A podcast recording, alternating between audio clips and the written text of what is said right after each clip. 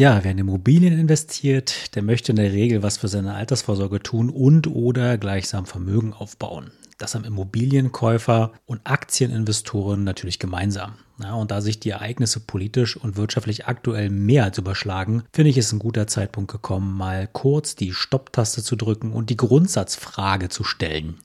Lohnt sich das überhaupt noch, ja, sowohl in Aktien als auch in Immobilien zu investieren?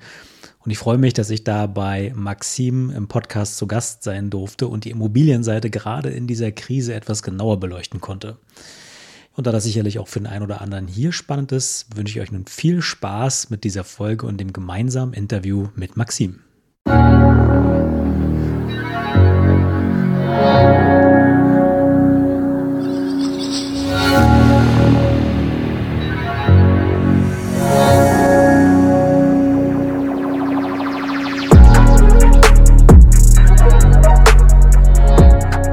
Aktienkrise, Immobilienkrise. Viele Leute sind aktuell extrem verunsichert und äh, fragen sich, macht es überhaupt noch Sinn, in den Aktienmarkt einzusteigen? Macht es überhaupt noch Sinn, Immobilien zu kaufen? Die Zinsen steigen, alles wird spürbar teurer. Das heißt, nicht nur beim Tank macht man sich irgendwo Sorgen, sondern auch gerade jetzt äh, winterbezüglich, ja, Gasrechnung, Stromrechnung. Und viele Leute sind halt so, ähm, ich sag mal, in Schockstarre und wissen gar nicht, okay, was macht man jetzt eigentlich? Wie kann man vielleicht aus dieser Krise profitieren? Und aus diesem Grund, ja, habe ich mir Ronald wieder mal hier, ähm, eigentlich habe ich ihn nur hier reingebracht, um, mal, um ihn nochmal zu sehen. Ja, der Podcast ist eigentlich schon ein Alibi.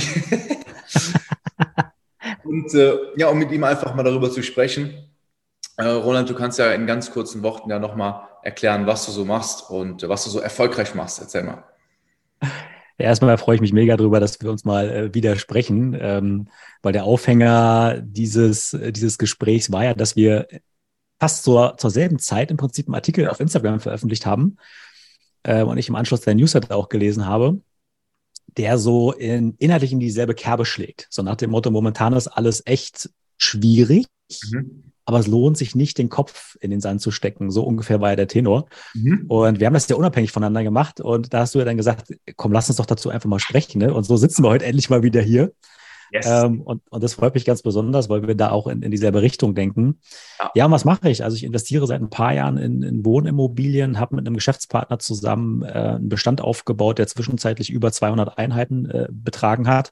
Mhm. Und äh, stehe natürlich jetzt, wie viele andere auch, vor der Herausforderung, ähm, ja, abzuwägen, wie es jetzt weitergeht. Ne? Und deswegen freue ich mich halt so massiv auch auf das Gespräch jetzt mit dir, weil wir in unterschiedliche Assets investieren, ja, mit, sagen wir mal, unterschiedlichen Einstiegsmöglichkeiten und ich immer sehr genau mhm. äh, beobachte, wie du auf das Thema Immobilien blickst. Und deswegen freue ich mich jetzt, dass wir das mal wirklich face-to-face -face jetzt hier mal ausrangeln können, die ganze Geschichte und ja, äh, ja mal unsere Einschätzung äh, auch abgeben können, wie sich es so mhm. weiterentwickelt. Ne? Also da bin ich schon ja. sehr gespannt drauf. Absolut. Also wir werden gleich auch schon mal für euch. Äh, ähm, wir werden in den Aktienbereich da so ein bisschen drauf eingehen, aber auch in den Immobilienbereich.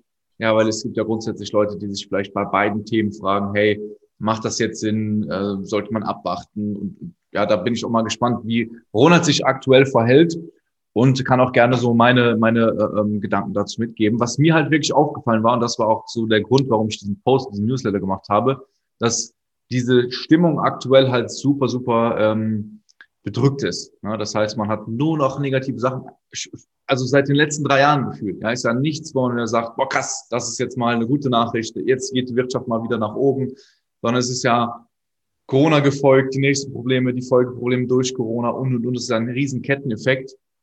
Ähm, ich kann mich auch noch an das Gespräch mit Maurice in Berlin erinnern. Da hast du nämlich auch gesagt, dass du davon ausgehst, dass die Zinsen in den nächsten ein, zwei, drei Jahren auf jeden Fall steigen werden hast du auf jeden Fall recht mit, mit der Aussage.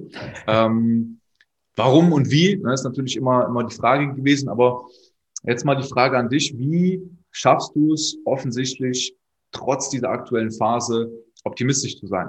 Ja, also nicht in, in, in so ein, ich sag mal, in so eine Mecker, Mecker-Mindset-Schiene reinzugehen, dass man sagt, ja, das ist blöd und jetzt werden mir da auch noch die Kosten erhöht und das ist blöd. Weil das habe ich in der letzten Zeit wirklich auf Social Media so ein bisschen gemerkt dass es wirklich so bedrückt ist und dadurch die Leute auch einfach viel weniger Chancen wahrnehmen. Also was machst du da? Wie, wie schaffst du das so, so froh, froh und optimistisch zu sein in solchen schweren Zeiten?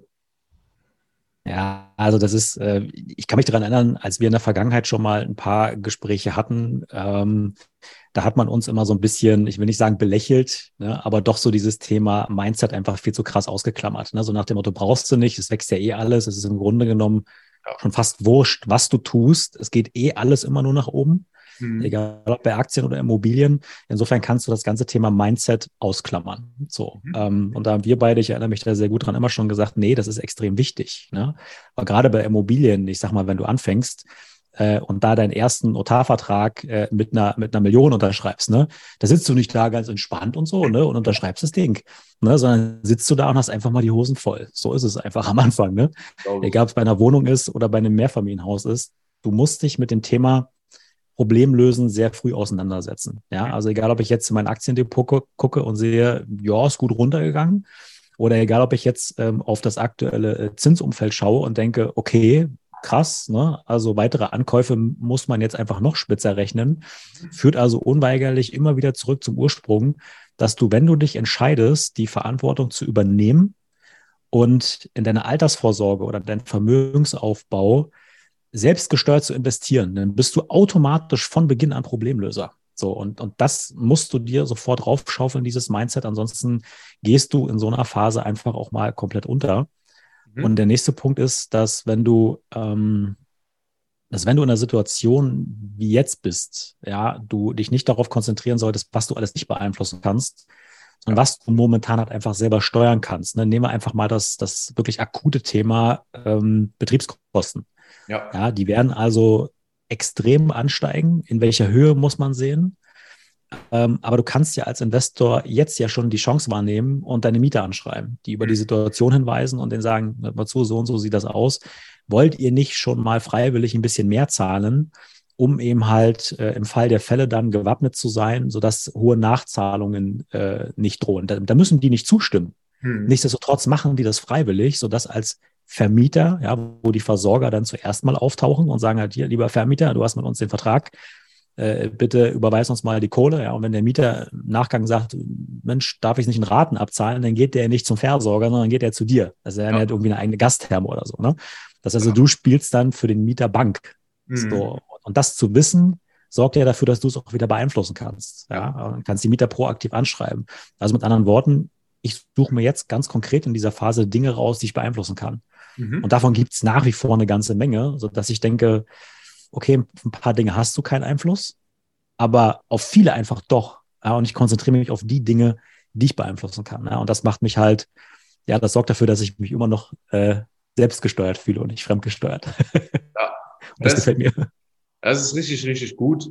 Ähm, weil am Ende des Tages können wir, können wir es ja nicht beeinflussen, wie hoch jetzt wirklich die Stromrechnung sein wird. Ähm, und deswegen beschäftige ich mich auch gar nicht in dem Sinne damit, mich da jetzt irgendwie aufzuregen, sondern halt es ist sehr, sehr gut gesagt, dass man halt sich immer die Frage stellt, was kann ich denn, ähm, was kann ich denn irgendwie vorbereiten? Ja, wie kann man sich darauf einstellen, dass man äh, eben nicht, weil es ist ja offensichtlich, das Gute daran ist ja, dass viele Dinge, äh, die passieren oder die passieren werden, keine Riesenüberraschung sind. Ja, weil man ist ja jetzt schon so ein bisschen geframed, ja, teilweise sogar ins Extreme, dass Leute wirklich äh, super, super Angst haben überhaupt von diesem Winter. Das heißt, man kann ja sehr, sehr gut gucken, okay, bist jetzt in Aktien investiert, bist jetzt in Immobilien investiert, was kannst du jetzt machen, in welcher Position bist du jetzt?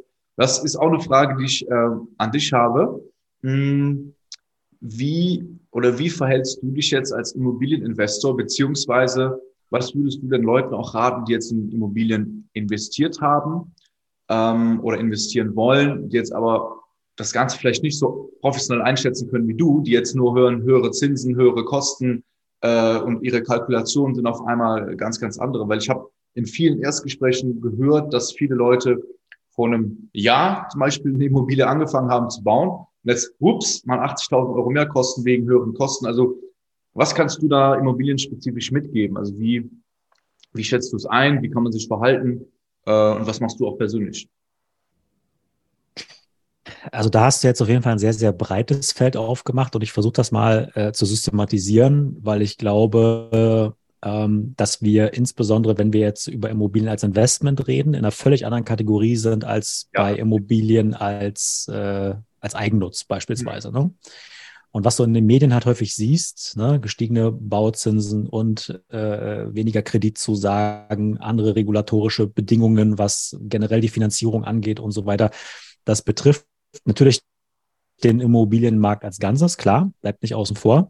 Aber im Detail muss man das, glaube ich, sehr, sehr stark trennen. Also auf der einen Seite hat man natürlich den Eigennutzer, der sich jetzt seinen Traum vom Eigenheim erfüllen möchte und der natürlich einfach vor diesen Herausforderungen steht, dass einfach aufgrund der gestiegenen Zinsen und der gestiegenen Nebenkosten eine komplette Gleichung im Prinzip zerhagelt wird. Ja, also wenn du zu einer Bank gehst und sagst, hier, ich möchte ein Haus bauen, ähm, dann kalkulieren die momentan die gestiegenen Nebenkosten ganz anders in deine Haushaltsrechnung mit ein. Mhm. Das heißt also, wenn du, äh, sagen wir mal, mit Pauschalen von so und so viel Euro jeden Monat dort äh, angefragt hast, haben die sich einfach mal verdoppelt und verdreifacht. Ne? Stichwort Strom, Stichwort Gas und so weiter. Krass, ja. Ähm, und das wirkt sich also negativ erstmal schon auf deine Haushaltsrechnung aus. Ja? Und wenn du äh, dann anfragst ähm, und der zum Beispiel mit einem, mit einem Generalunternehmer ja, ähm, keinen, keinen Festpreisvertrag abgeschlossen hattest, dann wirkt sich das natürlich im Laufe der Zeit jetzt einfach mal massiv auf die, also sag mal, auf, auf die Gesamtgleichung aus, sodass du momentan, wenn du noch da, davor stehst, ja, ähm, so ein Projekt zu realisieren und noch nicht angefangen wurde zu bauen, viele jetzt einfach sagen, ich schaffe das gar nicht mehr. Ja. ja also ähm, selbst wenn ich jetzt jeden Monat noch einen Puffer von sagen wir, 30 Prozent vom Haushaltseinkommen übrig hatte, dann wird der jetzt aufgefressen dadurch, dass äh, im Prinzip also diese Nebenkosten so stark gestiegen sind, die du halt künftig haben wirst, mit unklarem Ausgang, wie lange diese ähm, diese erhöhten Nebenkosten überhaupt Gültigkeit haben werden. Das ist auch nochmal spannend, mhm. zu sagen, irgendwie, wie lange haben wir das denn jetzt? Ja, ja. also, oder geht das nochmal runter überhaupt? Mhm. Ja, und wenn du jetzt auch mal ganz am Anfang, also wenn du noch nicht sagen wir mal, schon mittendrin steckst, sondern noch am Anfang in diesen Planungen bist, wirst du diese Planungen sehr wahrscheinlich gar nicht realisieren können, weil du erstmal A, die Finanzierung gar nicht bekommst und der Bauunternehmer dir gar nicht zusagen kann, dass er das zu den Konditionen, die du angefragt hast, überhaupt noch hinbekommt. Ja, weil das ja im Monatsrhythmus alles ansteigt. Ja. Mhm. Plus die Verfügbarkeit ist ja schon fast gar nicht mehr gegeben. Das heißt also, wenn du jetzt sagst, okay, du hast das zwar alles durchgeplant, ne, also nächsten Monat ist Baustart sozusagen, ähm, da musst du ja jetzt einplanen, dass das alles mal mindestens ein Drittel an Zeit länger dauert, ähm, bis du letztendlich in dein Haus einziehen kannst. So, mhm. ne? Und das wird dafür sorgen, dass irgendwann mal Fälligkeitsgebühren ne, anstehen von der Bank und so weiter, ne, weil das ja schon gezahlt wird oder noch auf dem Konto liegt und so. Ne? Also, also diese Phase, wo du diese Doppelbelastung jeden Monat hast, bevor du überhaupt in dein Haus einziehen kannst oder in deine Wohnung, ne, wenn du jetzt einen Neubau zum Beispiel kaufst. Mhm.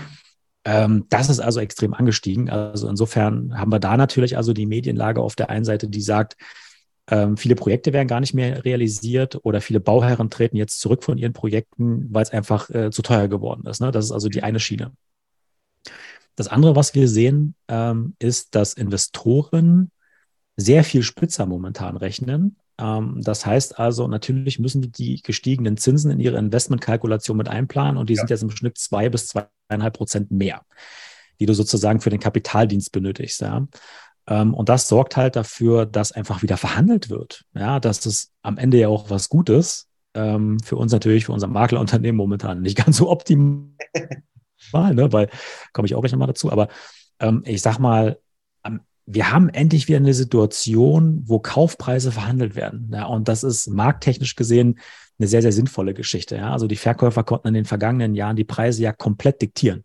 Mhm. So, natürlich bist du frei Mensch, muss es ja nicht kaufen, ja, aber äh, grundsätzlich äh, war es halt echt schwierig, gut Investmentimmobilien zu finden, die sich halt auch langfristig gerechnet haben. Ja, einfach weil wenig Angebot, hohe Preise, niedrige Zinsen, ja, also eine richtig schöne Aufwärtsspirale. Und das ist momentan halt deutlich reduziert. Ja. Das heißt also, die Investoren sagen, gut, wir sind jetzt in der Gemengelage aus gestiegenen Zinsen plus äh, Anforderungen an energetische Sanierung, die wir noch nicht ganz kalkulieren können. Ja, wo soll das Geld am Ende des Tages dafür herkommen? Wir müssen das jetzt in unsere Investmentkalkulation mit einpreisen und machen daraufhin Angebote an die Verkäufer. Mhm. Und da ist jetzt momentan die, ähm, ja, die besondere Situation, dass die Verkäufer das aber noch nicht gecheckt haben, dass sie in einer Situation sind, wo Käufer genau diese Investmentkalkulation zum jetzigen Zeitpunkt aufmachen. Mhm. Die rechnen dir dann vor, ich habe in die Fassade investiert, ich habe das gemacht, ich habe das gemacht, ich habe das gemacht. Das ist völlig wurscht, wenn sich die Immobilie nicht rechnet. ja, klar, safe. Ja? Das, das ist ein interessanter Aspekt. Ähm, Also wenn man, wenn man jetzt grundsätzlich sich die Frage stellt, ähm, erstens hat man ja, ich sag mal, oder ne, die erste Frage, die ich habe, sind die Immobilienpreise denn jetzt schon gefallen? Spürbar, dass man merkt, okay, es ist schon wieder interessanter tendenziell. Also ich, ich weiß es nicht, man hat ja nicht beim, wie bei Aktien so ein, man kann es nicht direkt messen, aber sind, sind da schon Preise gefallen und wenn ja, in welchem, in welcher Range? Also was man auf jeden Fall sagen kann, ist, dass äh, die, die Angebotspreise zum Eigennutz gefallen sind. Ne? Also alles, was so Wohnungen angeht, Häuser angeht, jetzt nicht unbedingt in den Ballungsgebieten. Ja, da stellen wir es auch fest, zum Beispiel Leipzig, ja, mhm. äh, die neben Potsdam am schnellst wachsende Stadt Deutschlands. Äh, da, da siehst du schon auch an den Wohnungspreisen. Ne? Die sind um sieben Prozent zurückgegangen. Ja, also da sind die Leute tatsächlich vorsichtiger. Ja, Im Investmentbereich ist es so, dass die Angebotspreise, wenn du sie zum Beispiel in Online-Portalen siehst, immer noch ein ähnliches Niveau haben wie, sagen wir mal, vor äh, der Kriegssituation. Da wird aber allerdings so nachverhandelt, äh, und das siehst du ja nicht. Ne? Du musst also wirklich dann auch in die entsprechenden Gutachterausschussberichte reingucken, um dann die realen Kaufpreise ableiten zu können. Aber äh, bei den Angebotspreisen nehme ich das so noch nicht wahr. Ja? Da wird also eher in Step 2 dann rumgehandelt ohne Ende, ja, mhm. bis aufs Messer. Äh, und das, was dann sozusagen in den Büchern steht, siehst du ja dann letztendlich als derjenige, der online recherchiert, weniger. Ne? Ja. Ähm, Eigennutz ganz klar Preisreduzierung, das siehst du. Ähm, Investmentimmobilien für den Bereich Wohnen eher nicht so. Äh, und im Bereich alles so, was Logistik und so weiter angeht, ne? Ähm, also alles, was so den Sicherheitsaspekt von Unternehmen befeuert. Ne? Also Lieferketten sind gestört, Leute holen halt wieder verstärkt im Prinzip die Ressourcen zu sich ran. Das erfordert natürlich mehr Logistik wieder. Ne? Die Leute müssen irgendwo was lagern können. Und da merkst du halt schon, dass da die Preise eher sogar steigen. Also der Immobilienmarkt ist und bleibt einfach super heterogen. Deswegen muss man das wirklich auch, wenn man die Medienlage checkt, Beiden, ja. wirklich ganz genau bewerten, worüber reden wir jetzt. Ja? Mhm. Eigennutz oder Investment. Das ist wirklich ganz, ganz entscheidend, ne? auch zur Betrachtung ja. ähm, des eigenen Wohlbefindens. ja, und wenn jetzt, wenn jetzt Leute, sage ich jetzt mal, äh, beziehungsweise ich habe ja auch ein Video gemacht, äh, da hat sie ja auch geschrieben gehabt, da habe da hab ich auch gesagt, gut, Immobilien sind jetzt meiner Meinung nach in der aktuellen Phase einfach nichts für Leute, die sowieso schon ganz knapp nur Eigenkapital haben. Also faktisch ist ja, du brauchst jetzt ein bisschen mehr Eigenkapital und für Leute, die Eigenkapital haben, ist ja nach wie vor interessant. Ähm, aber wenn jetzt jemand, ich sage jetzt mal, nicht diese Markterfahrung hast wie du, ähm, klar, du weißt nicht, was passiert, aber wie würdest du dann handeln, wenn man jetzt sagt, okay, man hat irgendwie, keine Ahnung, 100.000 Euro auf Seite, ähm, man überlegt jetzt als Investment eine Immobilie irgendwie äh, mit ins Portfolio aufzunehmen. Ähm, wie würdest du aktuell vorgehen? Weil keiner weiß, wie, wie stark werden die Zinsen noch steigen, äh, wie werden die Preise sich dementsprechend dann auch kurzfristig entwickeln. Ich meine, 10, 20, 30 Prozent macht ja schon super viel aus bei einer Immobilie. Ja, also beim Preis, das kann ja auch tendenziell äh, ähm, mal ein bisschen volatiler werden. Was würdest du so deine Einschätzung machen, wenn, wenn ich jetzt sagen würde, hey Ronald, ich will jetzt eine Immobilie kaufen, äh, würdest du sagen, hey, entspann dich noch ein bisschen oder was wäre da so dein, dein, dein Richtungsweiser? Natürlich, ich weiß, du hast zwar eine Glaskugel auf deinem Büro, aber keine, keine, keine richtige. schau, schau rein für uns. Was würdest du mir raten? Also zunächst mal bleibt das alte Credo bestehen, ja. Also mhm. die Finger von seiner Altersvorsorge zu lassen, halte ich für einen ganz, ganz großen Fehler. Aber egal was passiert, wenn du anfängst, selber was für dich zu tun, ähm, wird das immer besser ausgehen, als wenn du dich jetzt irgendwie auf den Start verlässt. Ja, und ich glaube, das wird also äh, noch zunehmen, ja, ähm, dass das immer wichtiger wird. Also insofern etwas zu tun, halte ich auf jeden Fall für absolut essentiell, ja, als anderes fahrlässig, egal ob es Aktien oder Immobilien sind. Wenn du jetzt sagst, äh, und das äh, bedauere ich halt wirklich sehr, du bist ein Einsteiger und hast kein Eigenkapital, ja. ja da muss man jetzt wirklich attestieren für die aktuelle Phase, die Immobilie selbst hat ihren Status als Einsteigerinvestment verloren. Ja, also das funktioniert nicht mehr so einfach wie vor einem Jahr überhaupt in Immobilien zu investieren. Das muss man wirklich festhalten. Also wer jetzt anfangen möchte zu investieren und hat kein Eigenkapital, der ist mehr oder weniger raus.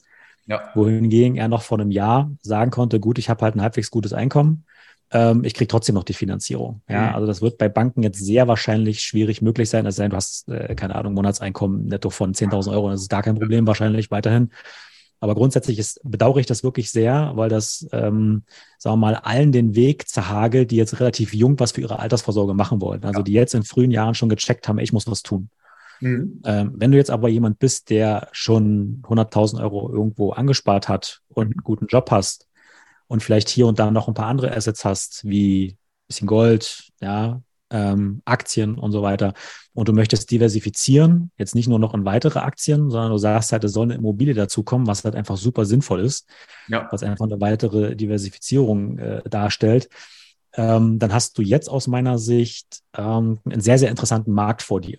Ähm, mhm. Einfach gerade, weil du die Möglichkeit hast, momentan zu verhandeln, was die letzten paar Jahre nahezu ausgeschlossen war, mhm. Hast du jetzt die Möglichkeit zu sagen, ich stelle doch mal so eine Gleichung auf. Was bedeutet das denn? Was kann ich mir denn für 100.000 Euro überhaupt leisten? Ja. Ja, das heißt also, erster Schritt wäre, du gehst zu deiner Bank und sagst halt, ey, ich habe das vor. Wie sehen denn die Rahmenbedingungen aus? Ne? Wir steigen jetzt nicht so sehr in diesen ganzen Finanzierungsbereich ja. ein, das wäre ein eigenes Kapitel. Aber gehst zu einer Bank und sagst halt, was, was kann ich mir denn überhaupt leisten? Mhm. Ja. Dann sagt die Bank dir, die Nebenkosten solltest du mindestens haben. Ja, also angefangen von, du kriegst von privaten Immobilie äh, angeboten in Sachsen. Da hast immer noch dreieinhalb Prozent Grunderwerbssteuer plus zwei Prozent Notar, Grundbuchamt und so weiter. Das heißt also, du kannst mit 5,5 Prozent an Nebenkosten dir äh, schon eine Immobilie kaufen und sie zu 100 Prozent finanzieren. Das heißt also, für, für deine 100.000 Euro bekommst du schon ähm, auch eine ganze Menge Immobilie dafür. Ne? Mhm. Ähm, jetzt, wenn die Bank aber sagt, gut, bring noch mal 20 Prozent mehr mit, ja, dann reden wir ja von 25,5 Prozent, die du halt einbringen musst. Ja. Sprich also von deinen 100.000 Euro sind dann erstmal äh, roundabout 25.000 Euro mhm. für Nebenkosten plus X weg. Ja. Und das, was übrig bleibt, kannst du dann in eine Immobilie investieren, was so die Gesamthöhe angeht. Und dafür, dafür kriegst du nach wie vor auch noch eine gute Wohnung. Mhm. Na, das heißt also, das Einsteigerinvestment äh, kann eine Wohnung sein, ja, kann aber am Ende des Tages natürlich auch weiterhin Mehrfamilienhaus sein. Ja, es hat sich nichts dran geändert. Aber zur Diversifizierung kannst du jetzt in, in, in kleinere Städte gucken, ähm, also klein ne, aus Berlin-Sicht.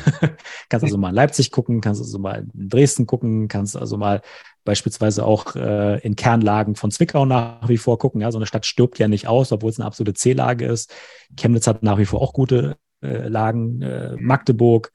Ja, das sind also gut, da sind wir schon Sachsen-Anhalt, mehr Grunderwerbsteuern, ist klar. Aber du kannst also, sagen wir mal, im Einsteigerinvestmentbereich jetzt sehr, sehr gute Gelegenheiten finden, ja, um zu diversifizieren.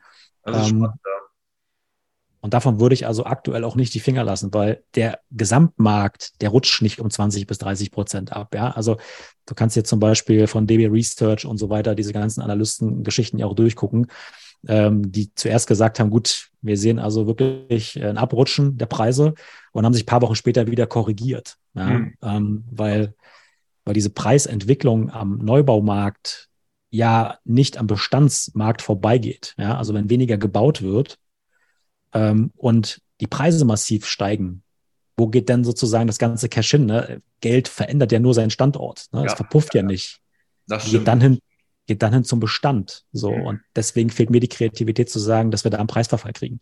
Mhm. Das ist super spannend, aber da, da, können wir auch das Learning daraus ziehen, dass ähm, im, im kurzfristigen Sinne ja, Eigenkapital, bis jetzt bei Immobilien ist, bei Immobilien noch mal mehr, aber auch bei Aktien super wichtig ist, weil sonst kannst du halt in der Krise nicht handeln. Ne? Weil ja. ich sag mal, wenn jetzt super Chancen da sind und du hast einfach kein Eigenkapital, tja, dann äh, ist das zwar schön zu sehen, aber es ist halt so einer der schlimmsten oder einer der miesesten Situationen, dass man eigentlich die Chance hat, aber man kann nicht. Deswegen ganz, ganz wichtig das Thema Money Management, ja, dass man sich da auch klar macht, hey, wann man äh, Eigenkapital auch eher mal aufbaut, ne? äh, weil das ist, habe ich auch gemerkt, okay, bei Immobilien ist das jetzt nicht so leicht, irgendwie jeden Monat Immobilien zu kaufen, aber beim Thema Aktien habe ich gemerkt, es gibt viele Leute, die jetzt in dieser Hochphase, ne, so vor einem halben Jahr, Jahr, auf Krampf investiert haben jeden Monat, weil sie sich gesagt haben, ja, ich will ja jeden Monat investieren. Ähm, das Geld ist ja schlecht, ich muss das Geld loswerden. Aber äh, wenn, das, wenn das Investment Case nicht gut ist, ja, wenn die Bewertung zu hoch ist, dann kann man auch mal einfach Cash stapeln. Und selbst wenn es ein halbes Jahr ist, ist gar kein Problem. Das ist ein super, super Learning, weil ich glaube, die Leute, die jetzt Geld haben, die sind halt mega flexibel. Klar, Inflation ist hoch, aber ich sag mal so, auf, auf in kurzfristiger Sicht spielt das eh keine Rolle. Ja, also das ist eh dann nicht so schlimm. Und ähm, ja, spannend. Also Cash ist doch manchmal sehr gut. Cash, Cash bleibt King und das war auch schon immer so. Ne? Deswegen, also wenn, also wenn man, wenn man wirklich eine Empfehlung ausgeben soll, ja, also was jetzt ein sinnvoller Investment Case ist, ähm, dann muss man sich tatsächlich die Einzelsituation angucken. Ne? Also fängst du jetzt tatsächlich an und stehst vor deinen ersten Investments oder bist du schon ein paar Jahre investiert? Wie hast du investiert? Welchen Hebel hast du verwendet? Ähm, und welche, welche, welches Wachstum siehst du jetzt noch in Zukunft? Ne? Weil uns zum Beispiel, wir sind ja auch noch ein relativ junges Unternehmen, darf man auch nicht vergessen. Wir sind in der Vergangenheit relativ stark gewachsen. Ne? Wachstum geht in der Regel immer ähm, auf Kosten der Liquidität einher. Ja, also sei denn, du hast irgendwie zig andere Quellen, die die sagen, so komm, ich schütte dich jetzt einfach mal zu, du kannst äh, brutal einfach weiter wachsen, so wie du möchtest. So. Ja. Und, und gerade bei Immobilien ähm, bist du ähm, ab einem bestimmten Punkt ja deine eigene Versicherung mehr oder weniger. Ne? Weil ähm, mit einem Immobilienportfolio, was diversifiziert ist über diverse Standorte, ähm, hast du ja die Möglichkeit, immer wieder dich auch mal von einzelnen Objekten zu trennen. Und das ist sozusagen immer auch deine Versicherung. Ja? Das heißt also, äh, wenn du eine einzelne Wohnung hast, ja, und der Mieter zieht aus an einem Kack-Standort, hast du einen Totalverlust. Ja? Bei zehn Wohnungen an einem Kack-Standort, einer zieht aus, juckt dich das noch nicht ganz so stark. Ne? Bei zehn Wohnungen an einem exzellenten Standort juckt dich das sowieso gar nicht, weil du kriegst die Wohnung immer wieder neu vermietet. Ja, und das ist im Prinzip also ähm, diese, äh, diese Risikostreuung, die du halt betreibst, ja, also sowohl von der Größe her als auch von den Standorten. Ähm, und ich bin immer ein großer Freund davon, ans Ende zu denken, wenn du irgendwas anfängst. Mhm. Ne? Ähm, und das heißt also, wenn du ein Objekt kaufst, würde ich mir immer sofort Gedanken darüber machen, wie wirst du es wieder los. Ja. ja. Ähm, Heißt also, wenn du erstmal mit einem gewissen Eigenkapital, äh, äh, mit einer gewissen Eigenkapitalhöhe reingegangen bist in so ein Investment, ja, und du hast im Prinzip also durch Tilgung und vielleicht sogar ein bisschen Preissteigerung dein Eigenkapital relativ zügig wieder raus.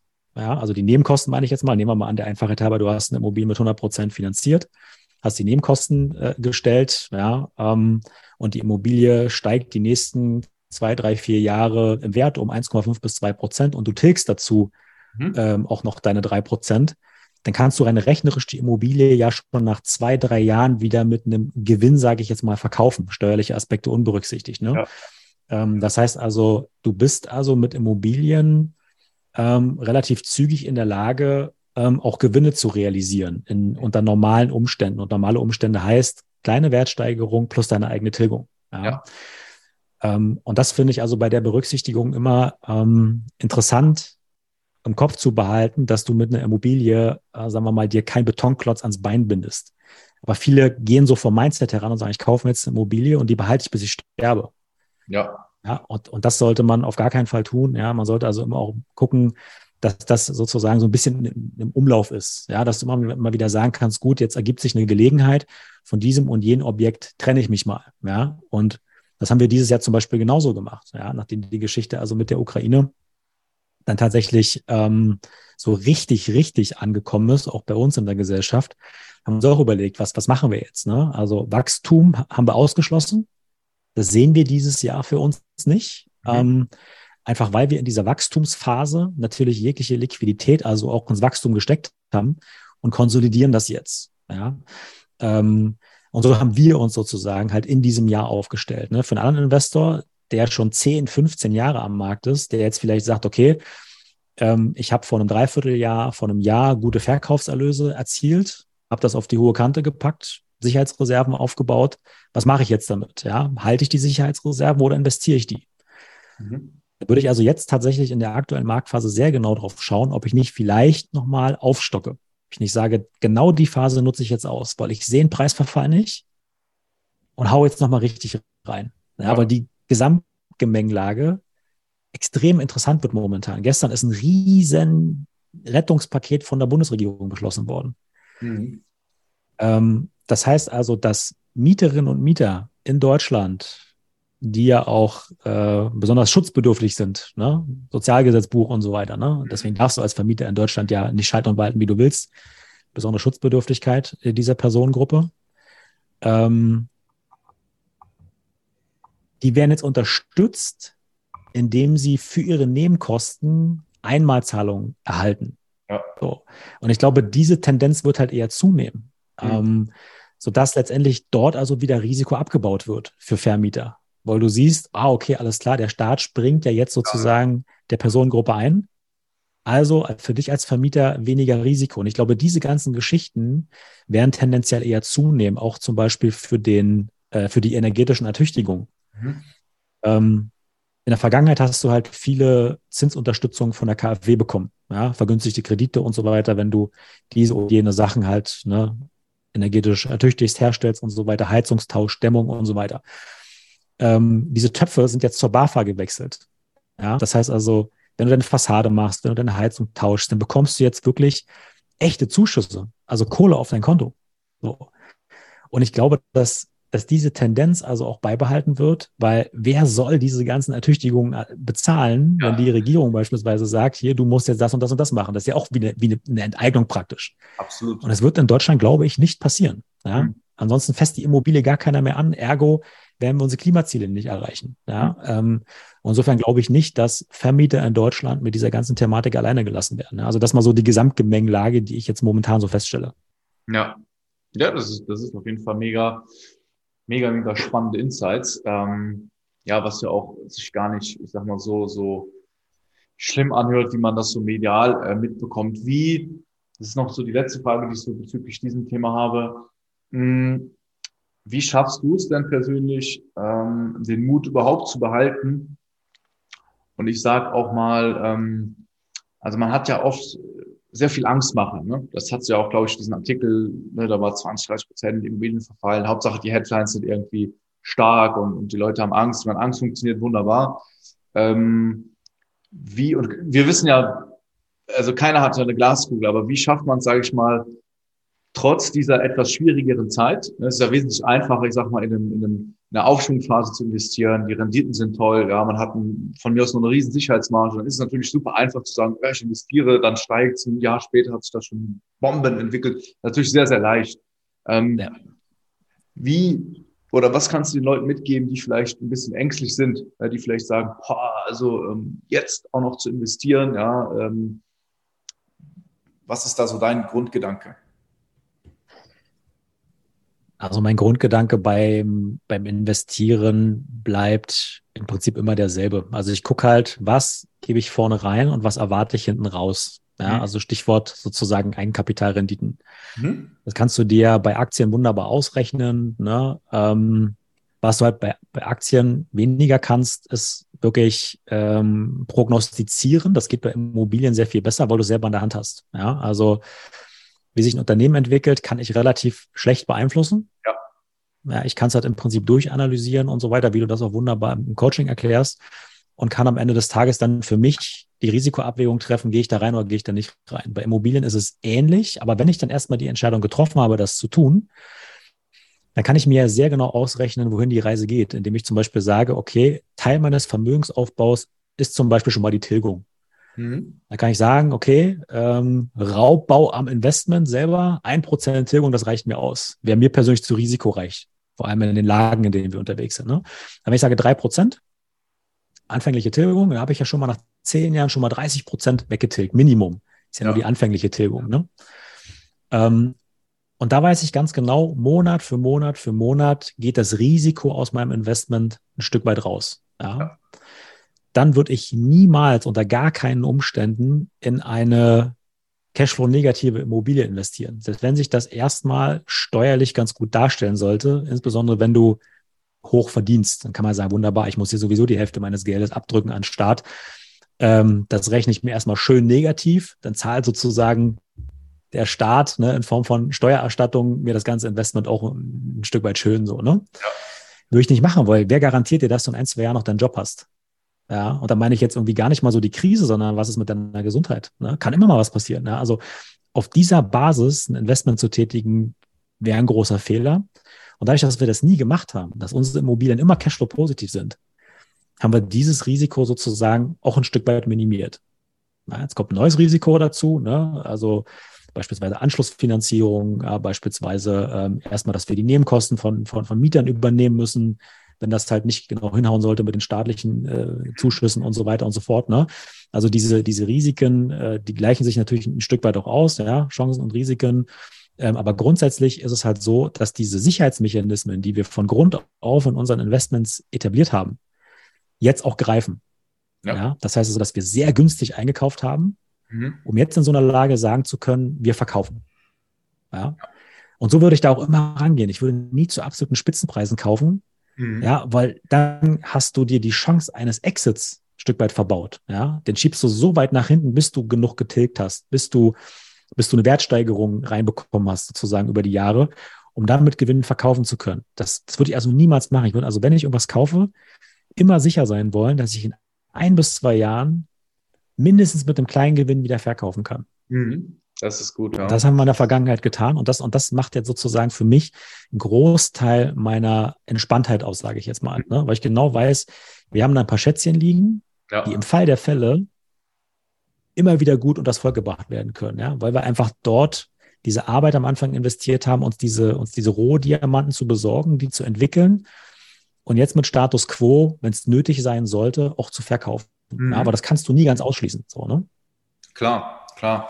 Aber das ist auch eine gute Perspektive, dass man sich gerade bei Immobilien vorher schon Gedanken macht über den, ja, über den Ausstieg, weil ähm, dann weißt du ja, was im schlimmsten Fall oder, ne, also man kann ja da auch klar einfach mal sehen, ähm, vorher schon macht das Sinn, macht das keinen Sinn von der Renditeerwartung, von diesen ganzen Szenarien. Das ist, glaube ich, auch, was man auf dem Schirm haben muss. Ähm, das finde ich sehr interessant, dass man halt jetzt, das hat, ich glaube, so hat es im Vorgespräch äh, kurz erzählt, äh, dass man jetzt schon handelt, als Vermieter auf Mieter zugeht, ja, und nicht da wartet, bis irgendwie dann das Problem vor der Nase ist und dann die Überraschung groß ist, dass, dass man da halt auch die Szenarien mal realistisch durchgeht. Ne? Was kann passieren? Was ist die Konsequenz aus der und der Tatsache? Weil das ist, das ist interessant. Das verschafft dann auch Ruhe, ne? weil du selber dann ja auch weißt, okay, Ne, da sind vielleicht Herausforderungen, die, die kommen oder wie du gesagt hast, Probleme, die du löst als Problemlöser. Und das ist auf jeden Fall ja. sehr, sehr, sehr, sehr entspannt. Also jetzt verstehe ich auch, warum du so äh, relaxed bist. ja, das, das, das meinte ich halt immer wieder mit Dingen, die du beeinflussen kannst. Ne? Ja. Und, und dass du dich halt einfach darauf fokussierst ähm, und vor allen Dingen ähm, wirklich nur sehr, sehr ausgewählt jetzt halt auch Medien konsumierst. Ne? Also ich habe mich mhm. tatsächlich auch erwischt, dass ich mir die Nachrichtenlage zu viel reingezogen habe und ähm, das, das macht auch was mit meinem Kopf. Ja? Also da kann ich mich auch nicht ganz frei machen von. Äh, und habe das also sehr reduziert, lese jetzt also wirklich nur so Handelsblatt, ne, also Fachmedien, Haufe und so weiter äh, und besorge mir dort halt meine Informationen und und guck halt auch, dass ich gerade bei Social Media ähm, verschiedenste Sachen halt auch wirklich versuche ad acta zu legen, weil ich glaube, ähm, das, was wir momentan halt erleben, in der Social Media Welt noch nicht angekommen ist. Ja, also man muss es wirklich ganz klar mal sagen. Ähm, wir sind momentan in einer super, super schwierigen Situation. Ne? Mhm. Ähm, und ich glaube, die Situation, ich meine jetzt da insbesondere die Inflation, interessiert mich mal deine Meinung auch, Brent, wie du so sagst, wie sich die Inflation entwickelt. Aber ich glaube, ähm, und das habe ich vor einem halben Jahr noch anders gesagt, aber ich glaube, wir werden lange, lange, lange damit zu tun haben, äh, mit der Inflation äh, und auch, sagen wir mal, mit den schwierigen Rahmenbedingungen, weil wir über die letzten 20, 30 Jahre ein System aufgebaut haben, was jetzt einstürzt. Ja, also wir können ein bisschen rumcrash-Propheten hier, aber ich sag mal, ähm, wir haben uns so sehr an die Globalisierung gewöhnt und dass wir, sagen wir mal, wenn wir eine Anforderung hatten, beispielsweise ein Produkt herzustellen oder sowas oder eine Dienstleistung zu erfüllen, dass wir gesagt haben, okay, wer kann es denn weltweit am günstigsten machen? mhm. sind daraufhin immer auf einem, auf einem Produktionsstätte gelandet, ne? oftmals beispielsweise China, Indien und so weiter, Polen, ähm, und konnten daraufhin im Prinzip unser Wachstum stützen. Ja? Das heißt also, das gesamte Wachstum, was wir erlebt haben die letzten 20, 30 Jahre, ist aufgebaut auf äh, funktionierenden globalen Ketten. Ja. Und was wir dabei nicht mehr berücksichtigt haben, sind eigene Absicherungen. Das heißt also, ne, um mal in so einer Hausmetapher zu bleiben, ja, wenn du ein Haus kaufst, dann tust du gut daran, eine Feuerversicherung zu haben. So, ne, für den Fall der Fälle, dass du abgesichert bist. So, ne? Und wir haben am Ende jetzt versäumt, uns diese Feuerversicherung abzuschließen. So, das heißt also, wir haben gesagt, okay, der Chinese, der liefert uns immer schon das, was wir brauchen. So, ne? Dann kam Corona, ne? Shanghai abgesperrt und was weiß ich nicht alles, ne? Das heißt also, ähm, wir haben es versäumt, eine Redundanz aufzubauen. in einfach allem so, ne? Also ja. eine Pflanze, ja, oder ein Tier baut diese Schutzmechanismen, diese Redundanzen ja aus in Form von, weiß ich nicht, Kaktus baut, baut Stacheln, ja? sind ja erstmal völlig sinnfrei, aber die brauchst du dann, wenn Feind kommt. So. Ja. Und äh, sagen wir mal, in der aktuellen Phase mit gestörten Lieferketten, wo es keine Lagerhallen mehr gibt, beispielsweise, oder zu wenig Lagerhallen gibt, oder Produktionsstätten im Land, oder zumindest halt mal im europäischen Umfeld, mhm. sorgt jetzt dafür, dass wir eine extreme Verknappung von Produkten haben. Ja. Und, und diese Entwicklung sehe ich über einen ganz langen Zeitraum erstmal Status quo ist, wie es ist. Und da sehe ich auch nicht, dass das irgendwie kurzfristig aufgelöst werden kann. Das heißt also, wir haben erstmal momentan diese, diese, diese Lieferprobleme, diese Produktionsprobleme und wir haben diese Redundanzen, die jetzt erst wieder aufgebaut werden müssen. Mhm. Und das kostet verflucht viel Geld. Ja. Absolut. Absolut. Und deswegen glaube ich also auch, dass das extrem schwierig wird, dass die Inflation kurzfristig wieder runtergeht. Die wird sicherlich ein bisschen fallen, aber ja. kurzfristig nicht. Nee, es ist ja auch ein Ketteneffekt, ne? Also wenn man das jetzt mal auf, ja, nehmen wir mal die Kfz oder die Autobranche, ne? Da, da, meine Mutter ist letztens reinspaziert, hat Interesse an einem neuen Auto, ja, ja, die haben gesagt, unter einem Jahr kriegst du gar nichts. Und das ist ja auch ein riesen Ketteneffekt, ehe das sich mal wieder normalisiert hat und eingependelt hat, ja, ehe da mal die, wie du sagst, ne, die ganzen, die ganzen Lösungen nachgezogen werden, das kann schon Jahre dauern. Hm. Und ich glaube persönlich nicht, dass die Inflation auf diesem Niveau bleibt, ähm, sondern doch noch, also ich glaube schon, dass die, dass die Zentralbanken da aggressiv die Zinsen einfach immer weiter erhöhen werden, bis da wirklich mal spürbar zumindest die Inflation mal um ein paar Prozent fallen wird. Ne? Ich glaube nicht, dass wir ganz schnell wieder diesen Traumzustand, zwei, drei Prozent Inflation, alles gut. Glaube ich nicht, weil das Problem ist ja nicht nur seit Corona, sondern schon vorher, wie du gesagt hast. Ich habe auch ein Video gemacht auf YouTube, die neue Weltordnung, da habe ich das mal komplett so aufgeschlüsselt, was die letzten 100 Jahre passiert ist mit den Schuldenzyklen, dass man das auch, auf der Metaebene mal versteht, äh, ähm, warum jedes System immer nur bis zu einem gewissen Moment funktioniert und dann wird das System immer kaputt gehen und dann neu aufgebaut. So war das halt immer schon in der Vergangenheit und so wird es auch wieder passieren. Ähm, nur glaube ich, dass wir heute viel, viel weiter sind in manchen Sachen, in manchen Sachen leider nicht. Siehe Krieg, ja, also viele Sachen lernt der Mensch, glaube ich, nie. Ähm, aber doch ist, ist, ist glaube ich, die, die Basis und das Fundament, was wir heute haben, stark genug, um, um nicht alles so einstürzen zu lassen, dass wir wirklich immer komplett bei Null anfangen, sondern dass das halt einfach fließender ist. Und ähm, ich glaube, das dauert länger, aber ich sage mal so, ich, ich würde trotzdem noch prognostizieren, dass dieses Jahrzehnt alles in allem trotzdem noch ein positives Jahrzehnt wird. Nicht ist, sondern wird. Ja? Ähm, weil wir haben ja noch ein paar Jährchen und ähm, ich glaube grundsätzlich, wenn da, wenn da viele, ich, ich glaube, es wird verbessert werden. Ich glaube, wenn wir in fünf bis zehn Jahren zurückschauen, dann haben sich einige Dinge grundlegend verbessert, wegen diesen erstmal verschlimmerten Sachen jetzt, weil äh, man wieder sehr, sehr viele Schlüsse daraus ziehen kann. Ich würde sagen, wir haben einfach eine viel zu gute Zeit gehabt, die letzten 30 Jahre. Ähm, inklusive mir, hat keiner eine Ahnung, wie es wirklich in der Krise läuft, weil ich, wir reden zwar jetzt über Krise, aber meiner Meinung nach sind wir noch lange nicht in der Krise, weil ich habe Essen, wir können, also uns geht's ja mega gut. Ja, also es ist ja keine richtige existenzielle Hardcore-Krise, die wir haben, sondern vielen Leuten, wenn man sieht, wie viele Leute in Urlaub dieses Jahr gefahren sind, ja, es ist alles noch so, wo ich sage, es kann auch noch mal schlimmer werden, dass man, dass man da auch mal durchaus härtere Jahre hat.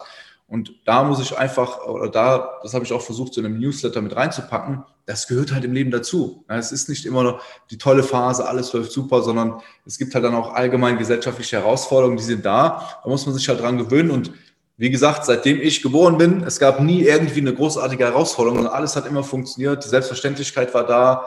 Ja, ähm, und ich glaube, man muss halt auch lernen, einfach damit umzugehen. Ne? Dass es einfach gesellschaftlich herausfordernde Zeit geben werden. Wir haben es ja gesehen durch Corona, viele Sachen verändern sich, wo Leute sagen würden, nee, das kann nicht sein. Aber doch, es verändert sich.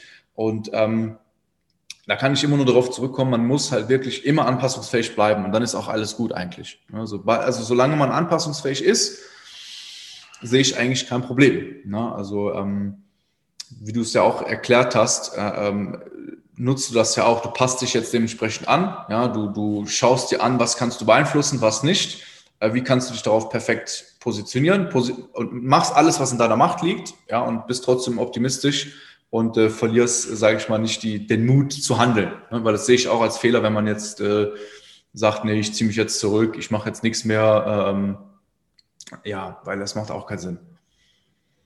Auf gar keinen Fall. Du hast ja, du hast ja, egal was du tust, immer zwei Möglichkeiten. Ne? Also entweder du sagst, ich sorge vor oder ich sitze aus.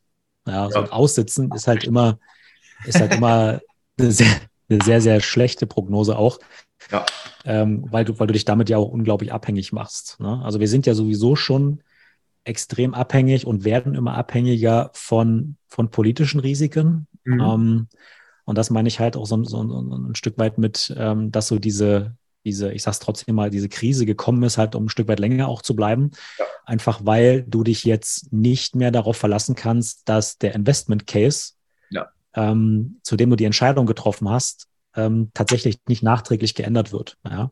ja. Also ähm, ich sage mal sowas wie, ähm, wie Sanktionen beispielsweise. Ne? Sanktionen ist ja, sagen wir mal, eine politische Order, mhm. die jetzt dazu führt, dass nachträglich Regeln geändert werden. So, ne? Und, und das erleben wir ja im Kleinen jetzt auch. Ne? Also wenn du jetzt als Energieunternehmen Gewinne gemacht hast, ähm, dann sind diese Wörter Übergewinnsteuer oder seit gestern Zufallsgewinne. Ja? Also, dass ein Politiker sich hinstellt und sagt, es ist ein Zufallsgewinn, nachdem Politiker dafür gesorgt haben, dass die Rahmenbedingungen so sind, wie sie sind, und dann sagt, es sind Zufallsgewinne, das ist ja auch schon so ein bisschen eine Chutzpe, ne? Also ist ja schon, äh, schon deutlich mehr als einfach nur ein extrem schlechter Witz, ne? Also und, und vor diesen ähm, Herausforderungen stehst du jetzt, egal was du tust. Ne? Also, dass du jetzt versuchst, schon mit vorwegzunehmen, was könnte denn dort als Risiko aus einer Richtung drohen, ja.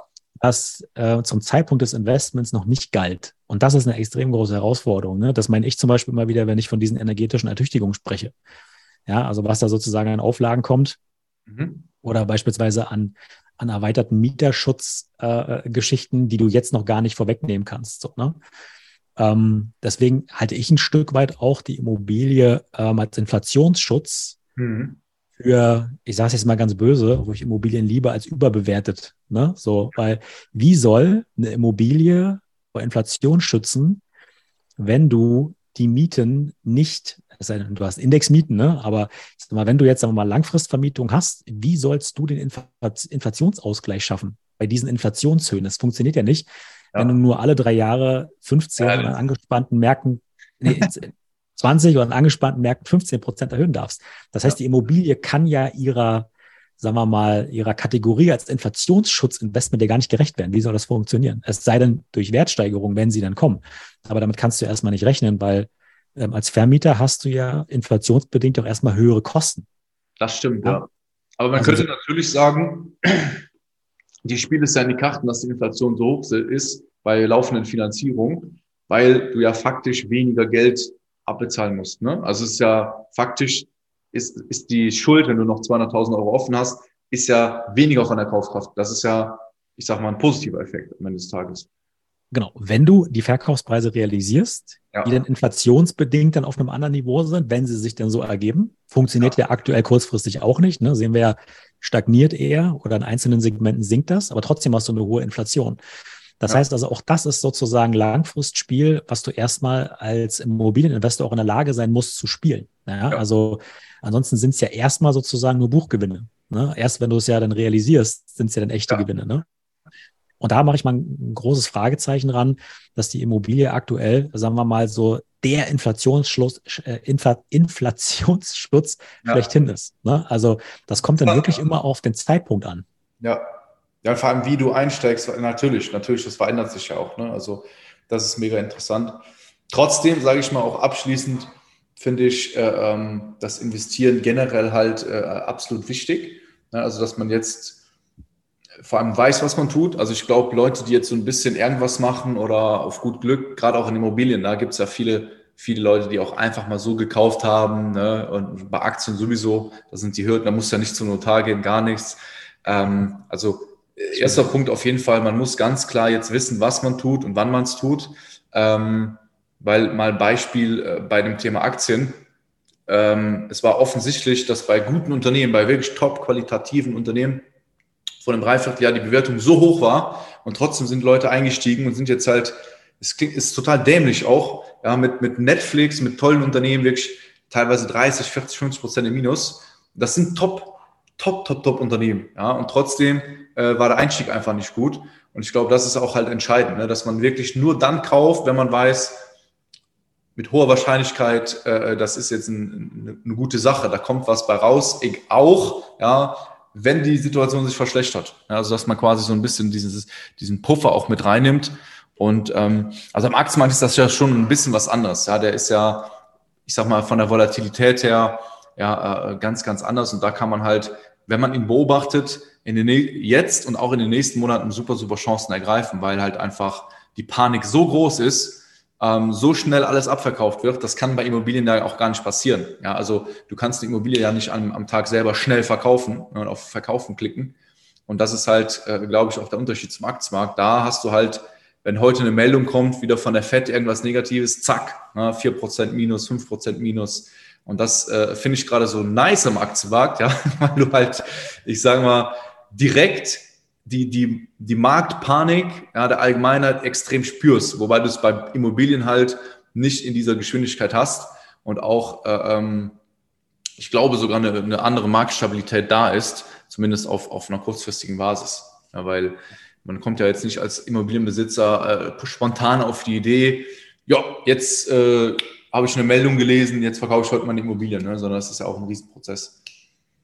Ja, absolut. Also wir erleben das halt in unserer, in unserer Maklerfirma halt verstärkt, ne? Also dass, dass wir diese Anfragen kriegen. Also der, der Beratungsanteil ist jetzt deutlich höher, ne? Einfach weil, sagen wir mal, während äh, in der Vergangenheit die Eigentümer an dich herangetreten sind und haben gesagt, okay, ähm, ich möchte gern verkaufen, so kümmert euch mal drum. Ne? Es ist jetzt mhm. heut, heute eher so, dass die Leute an uns herantreten, ähm, ich lese Zeitung und habe überhaupt gar keinen Plan, was ich jetzt machen soll. Ne? Also die Beratungsleistung ist also enorm gestiegen.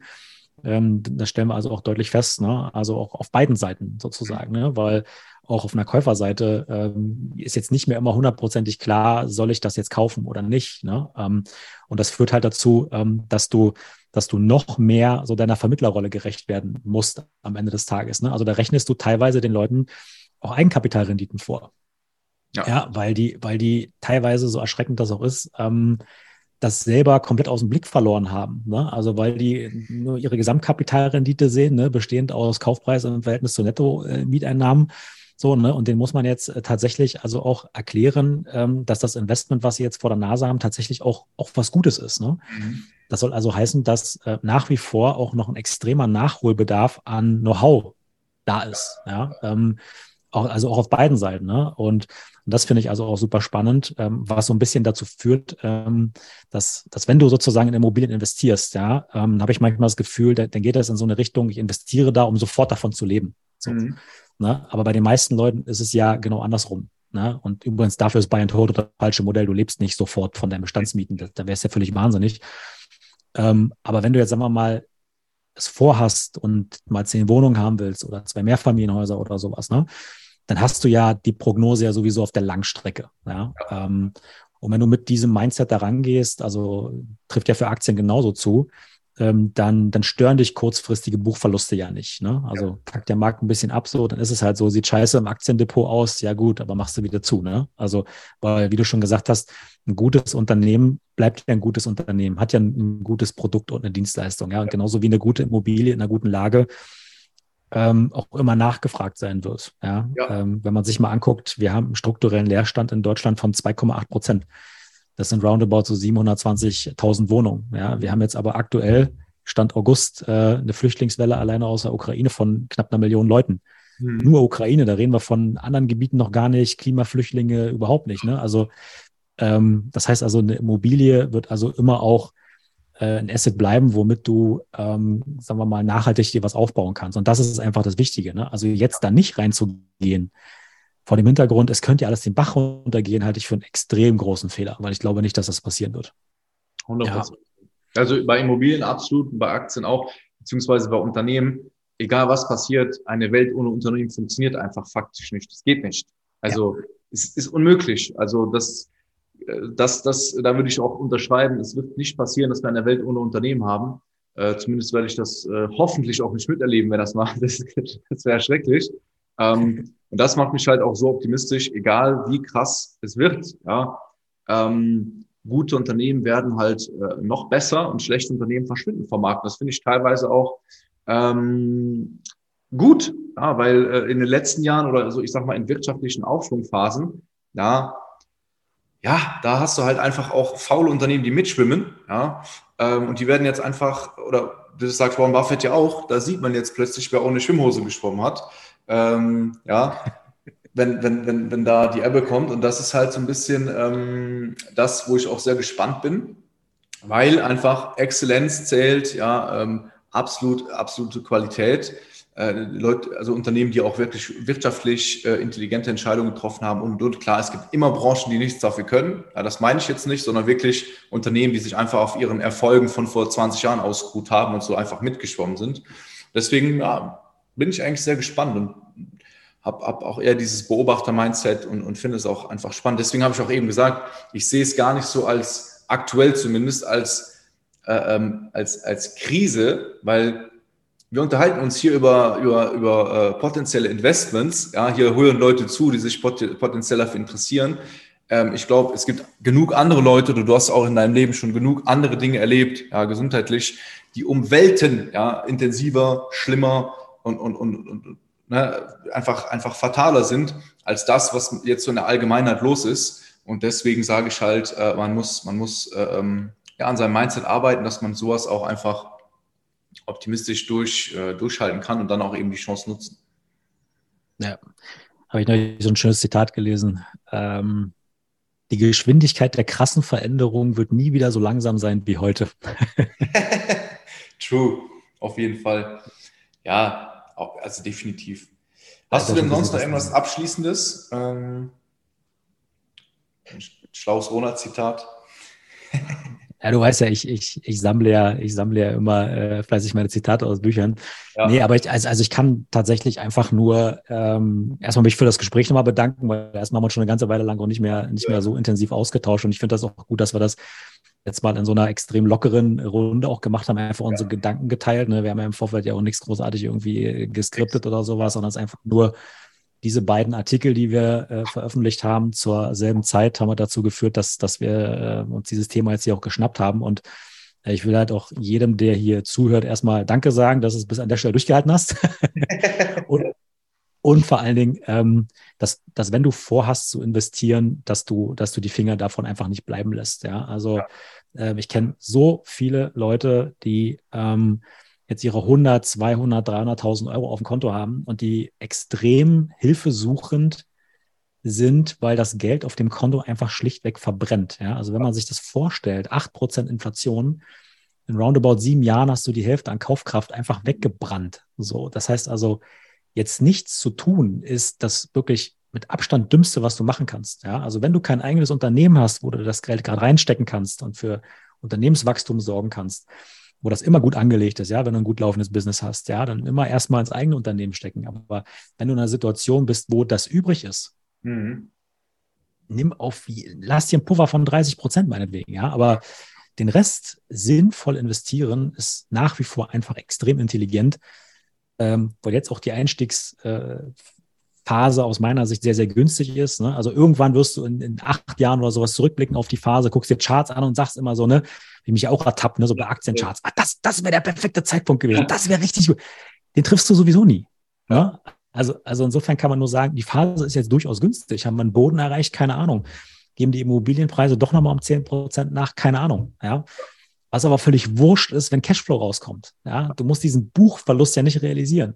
Also insofern jetzt nichts zu tun, ist, glaube ich, das Dümmste, was man machen kann. Und wenn das hängen geblieben ist, äh, hat sich das schon gelohnt hier. sehr nice, sehr nice. Ah, sehr gute abschließende Worte. Mega, mega nice. Ähm, auf jeden Fall, wenn euch das Video gefallen hat oder der Podcast, ja, meldet euch gerne bei Ronald, schreibt mir Feedback, schreibt gerne unten in die Kommentare. Jetzt wisst ihr auf jeden Fall, wie, ähm, wie wir denken für die Leute, die sich für Immobilien interessieren, wie, wie Ronald denkt und äh, vor allem auch handelt. Super, super Learnings. Und ähm, ja, ich würde sagen, wir sehen uns dann im nächsten Video, beziehungsweise wenn ihr euch für Immobilien-Content interessiert, schaut unbedingt bei Ronald vorbei. Hat mir gesagt, er wird jetzt auf Social Media nochmal mehr Content machen. Ja. da freuen wir uns alle drauf. Und äh, Reels kommen auch bald, ähm, habe ich auch gehört bei Ronald. Man munkelt. Und äh, da freue ich mich eben auch drauf. Sehr, sehr spannend. Und Und äh, dann hören wir uns im nächsten Video. Bis dahin.